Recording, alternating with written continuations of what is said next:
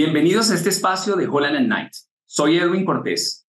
En A lo Legal, en par minutos, tratamos temas jurídicos y a veces no tan jurídicos de su interés.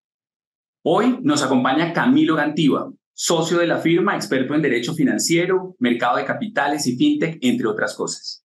Camilo, gracias por acompañarnos. Un gusto, Edwin. Y vamos a hablar de Open Finance. Camilo, ¿qué es el Open Finance? Edwin, el Open Finance es un conjunto de normas y de relaciones contractuales que le permite a los usuarios de las entidades financieras tomar control de la información que se genera en virtud de esas relaciones con el fin de conseguir una mejor eh, condición en la prestación de los servicios, disminuir tarifas, acceder a una mayor cantidad de servicios financieros e incentivar la competencia entre entidades para lograr la prestación de un servicio.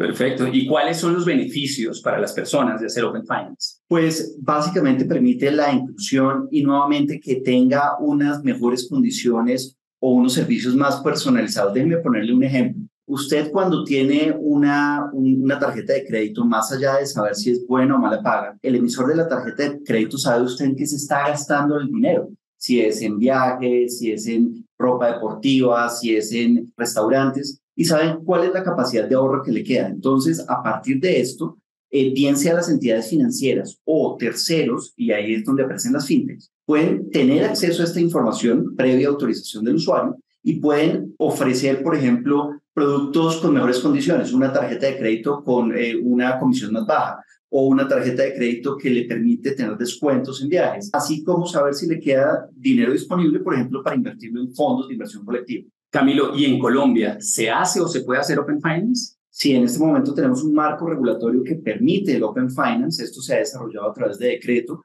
Hay normas en el Plan Nacional de Desarrollo que eh, dan espacio para estas innovaciones y estamos esperando una regulación adicional por parte del gobierno y de la Superintendencia Financiera de Colombia. Entonces, se vendrá un desarrollo, pero ya tenemos el marco regulatorio básico. Bueno, pero eso quiere decir que vienen más cosas en Open Finance Así es que ya saben, sí se puede hacer Open Finance en Colombia y viene regulación. Ojalá puedan contar con la asesoría adecuada para ello.